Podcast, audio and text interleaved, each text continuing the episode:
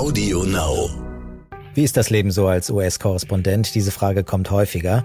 Momentan ist es so, man berichtet sieben Tage der Woche nur über den Wahlkampf. Man steht mit dem Wahlkampf auf und geht mit ihm ins Bett in irgendwelchen Hotels in Florida, Michigan, Pennsylvania und träumt vielleicht auch noch davon.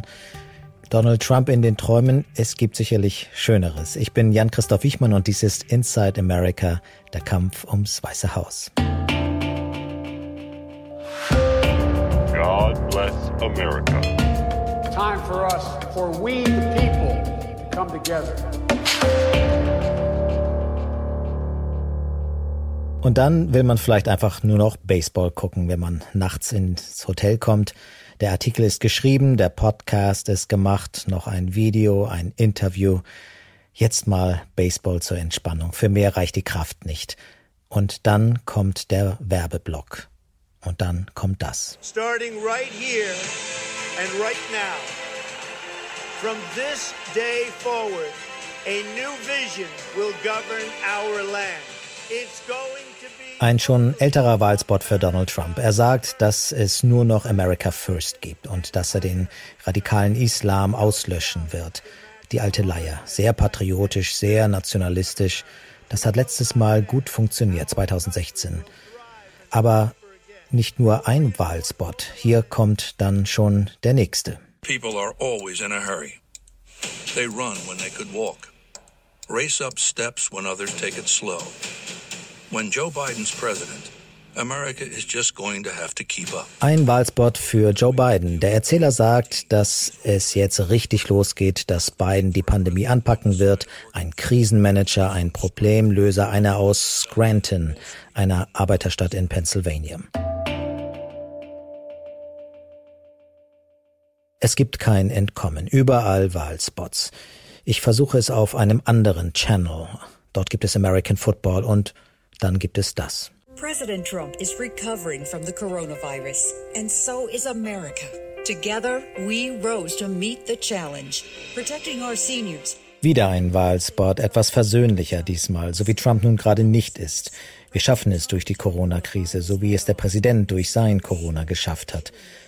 Fünf Wahlspots in einer halben Stunde. Aber es gibt einen wichtigen Unterschied und er zeigt sich in diesen Tagen.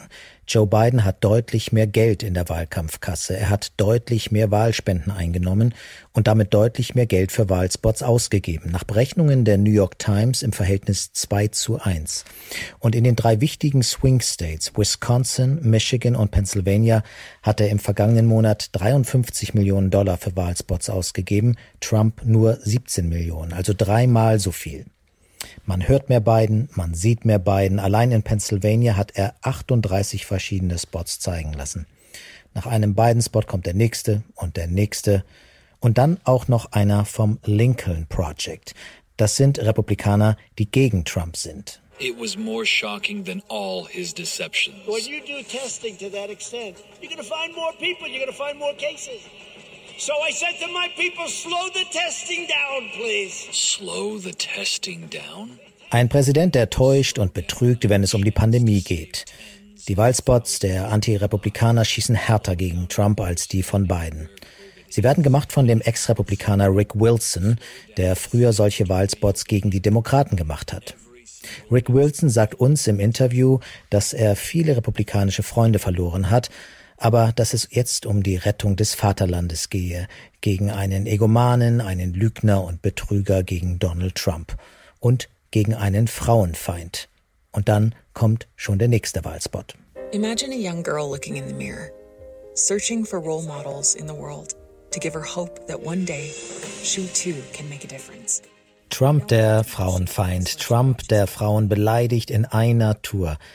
Diese Spots sollen die Frauen weiter von Trump wegtreiben. Nach Umfragen soll Biden unter Frauen mit 23 Prozent gegenüber Trump führen. Das ist gigantisch viel. Die meisten der Spots sind sogenannte Negative Ads, so heißt es, Attacken gegen den Gegner. Trump benutzt sie in 80 Prozent der Fälle, Biden in 60 Prozent. Trump schürt wie immer Ängste. Weiße Frauen in den Vorstädten können nicht mehr schlafen, wenn Biden an die Macht kommt. Die Sozialisten kämen an die Macht und so weiter und so weiter.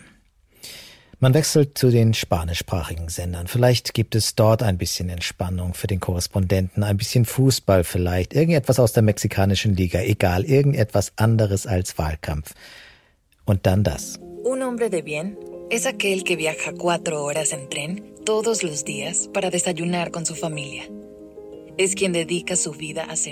Un hombre de bien, ein guter Mann, ein schöner Wahlspot über einen guten Mann, der sich um seine Kinder kümmert, der sich um die Schwächsten der Gesellschaft kümmert, eine Art edler Ritter, Joe Biden. Klaviermusik, eine sanfte Stimme.